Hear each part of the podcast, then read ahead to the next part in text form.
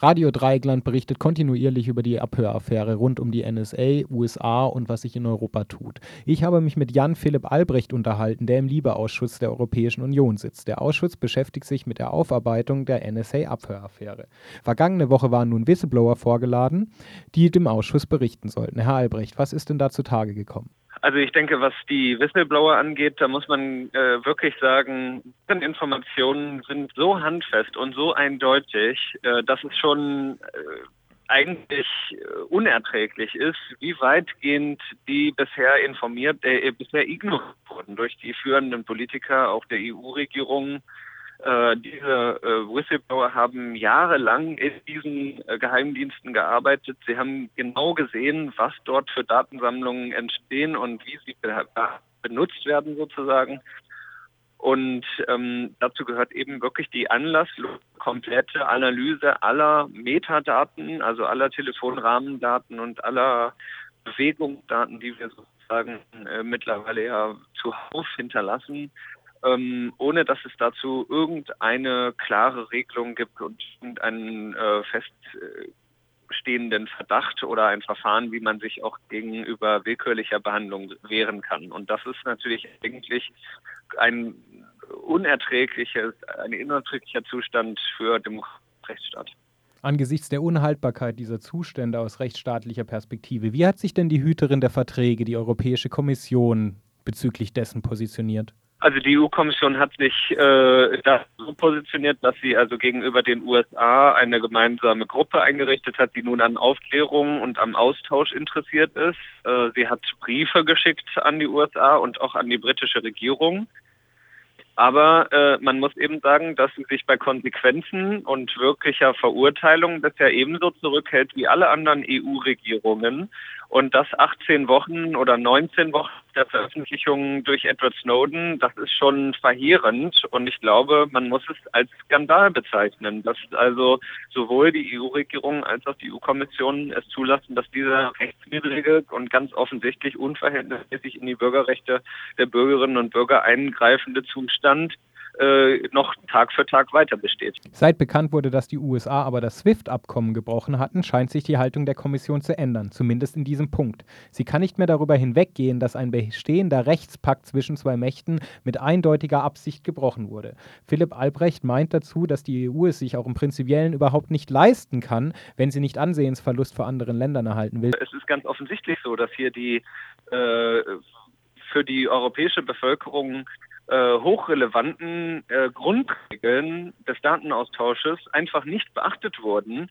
Und äh, wenn die Kommission das ignoriert, dann kann sie genauso eben auch ignorieren und äh, das darauf bauen dann eben auch andere Länder, dass dann das Gleiche, also durch Staaten wie China oder Bahrain, die sich dann natürlich sagen, ja, warum sollen wir überhaupt noch EU-Recht beachten? Da ist eh nichts, dass die sich dagegen wehren, dass man das einfach ignoriert. Ja, ich muss auch sagen, also das ist jetzt gar keine Frage, aber ich finde es eben genauso entsetzend, wie Sie das auch auf nationaler Ebene Länder mit starken demokratischen Verfassungen da keine Position beziehen und letztlich sich auch auf europäischer Ebene dafür einsetzen, dass äh, diese Dinge letztlich auch wieder integrativ irgendwie in der EU implementiert werden. Absolut, es ist erschreckend, äh, dass also gerade Länder wie die Bundesrepublik ähm, sich dort auf EU-Ebene nicht massiv dafür einsetzen, verfassungsrechtliche Rahmenbedingungen endlich verpflichtend für alle Mitgliedstaaten einzuführen.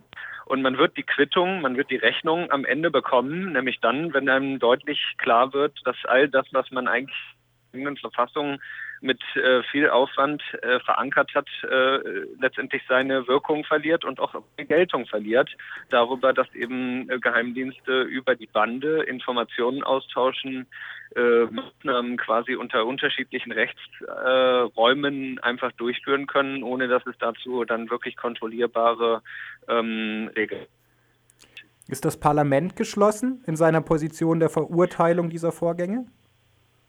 Also das Parlament hat ja auf Antrag der Grünen Fraktion ähm, schon vor der Sommerpause sehr deutlich äh, dieses, äh, diese Veröffentlichung als ähm, Bedrohung für Demokratie und Rechtsstaat und Grundrechte äh, benannt, hat deutlich gemacht, dass das, wenn das so äh, stimmt, äh, in keinem Fall vereinbar wäre mit dem, was europäische Grundsätze sind und dass es natürlich Konsequenzen geben müsste.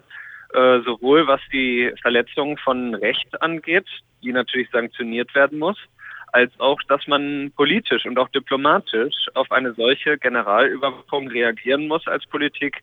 Ansonsten macht man sich äh, letztendlich auch der Lächerlichkeit, äh, gibt man sich der Lächerlichkeit preis, wie etwa bei Abkommen, wo wir also äh, plötzlich merken, dass all die tollen Rechtsgrundsätze, die wir verhandelt haben, oder so waren sie ja gar nicht, aber zumindest ein Anfang, dass die schlechtweg, schlichtweg einfach umgangen werden von äh, Geheimdiensten und äh, anderen Behörden.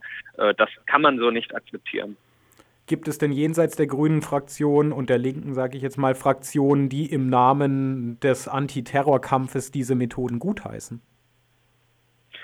Also es ist schon so, auch aus äh, der, den Reihen der Konservativen im Europäischen Parlament immer wieder diese Anmerkung kommt, dass ja noch nicht so wirklich alles auf dem Tisch ist, eigentlich auch gar nichts bewiesen ist und letztendlich äh, man sich also zurückhalten sollte, da überhaupt irgendwas zu tun. Äh, wer glaubt wirklich, dass äh, eine Behörde oder ein Geheimdienst, der also ganz offensichtlich gewollt, absichtlich Rechtsgrundlagen bricht und über das hinausgeht, was ihnen die Parlamente zugestanden haben, sich jetzt selber freiwillig stellen und äh, äh, einer weiteren Aufklärung aktiv sozusagen sich daran beteiligen, das äh, ist nicht zu erwarten. Und insofern ist das auf die Bremse treten, gerade der Konservativen in Europa und auch in Deutschland, äh, schon ein Riesenproblem. Angesichts der Ignoranz sowohl der Kommission als auch der nationalen Regierungen weltweit, aber vor allem auch im europäischen Umfeld, was ist das Ziel des Ausschusses gegenüber diesen ignoranten Haltungen? Was kann man überhaupt tun? Also der Ausschuss zunächst einmal Aufklärungen liefern für die Abgeordneten im Europäischen Parlament. Wir tragen alle Informationen zusammen, die wir kriegen können. Wir laden alle Vertreter auch der Geheimdienste ein, die bereit sind zu kommen und uns Informationen zu liefern. Und wir haben mittlerweile schon sehr viele Informationen zusätzlich zu dem sogar zusammengetragen, was äh, öffentlich war. Äh, und all das, was wir dort zusammentragen und die Konsequenzen, die wir daraus für uns selber formulieren, wollen wir bis Ende des Jahres in einem Bericht zusammenfassen der dann also die Grundlage für weitere Schritte politisch, diplomatisch und natürlich auch in den entsprechenden rechtlichen Verfahren in den Mitgliedstaaten bieten kann. Und über welche Kompetenzen verfügt der Ausschluss? Also ist es äh, prinzipiell auch möglich, Mitarbeiter der NSA oder aber des britischen Geheimdienstes vorzuladen und Fragen zu unterwerfen? Also wir laden, äh, wie gesagt, die Verantwortlichen und auch Vertreter der Geheimdienste aus den USA und aus Großbritannien, auch aus anderen Ländern ein. Äh, es bleibt diesen natürlich überlassen, dann äh, in das Europäische Parlament zu kommen oder nicht.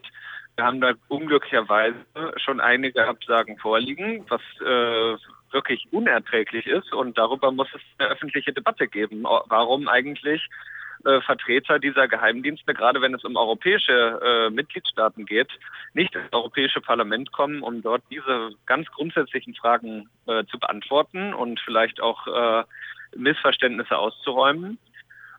Und äh, es ist äh, am Ende dann dem Europäischen Parlament überlassen, seine eigene Konsequenzen daraus zu ziehen. Und die können wir. Schließlich haben wir Regelungsbefugnis für alle Fragen der Grundrechte in Europa. Und äh, wir haben auch die Möglichkeiten, die Grundwerte der Europäischen Union äh, einzufordern und entsprechend Konsequenzen zu ziehen. Und das wird das Europäische Parlament dann hoffentlich auch tun. An welche Konsequenzen denken Sie da oder welche Kompetenzen hat das Parlament da, um diese Dinge durchzusetzen?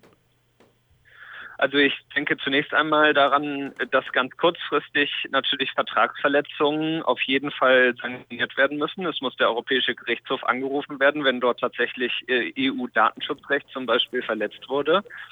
Es muss äh, genauso klar sein, dass wenn äh, die Mitgliedstaaten sich weigern, ähm, gemeinsame Regeln beim Datenschutz im Bereich äh, der äh, Sicherheit ähm, nicht voranzugehen und, und da gemeinsame Regeln auch einzuziehen, dass das Europäische Parlament einfach andere Vorhaben blockieren wird, die zum Beispiel für die bessere Zusammenarbeit in Bereichen derzeit von den Mitgliedstaaten verfolgt werden. Äh, oder zum Beispiel, wenn es um die europäische Fluggastdatenanalyse-Systeme geht. Auch solche Sachen kann das Europäische Parlament tun. Wir können alles blockieren. Wir könnten letztlich sogar sagen, dass wir zum Beispiel den Haushalt blockieren wegen solcher Fragen. Also das Europäische Parlament ist lange nicht mehr so machtlos, wie es vielleicht in der Vergangenheit war. Und man muss dazu sagen, dass wir natürlich auch darüber diskutieren, wie geht es eigentlich weiter mit den europäischen Verträgen und mit den Grundwerten der Europäischen Union.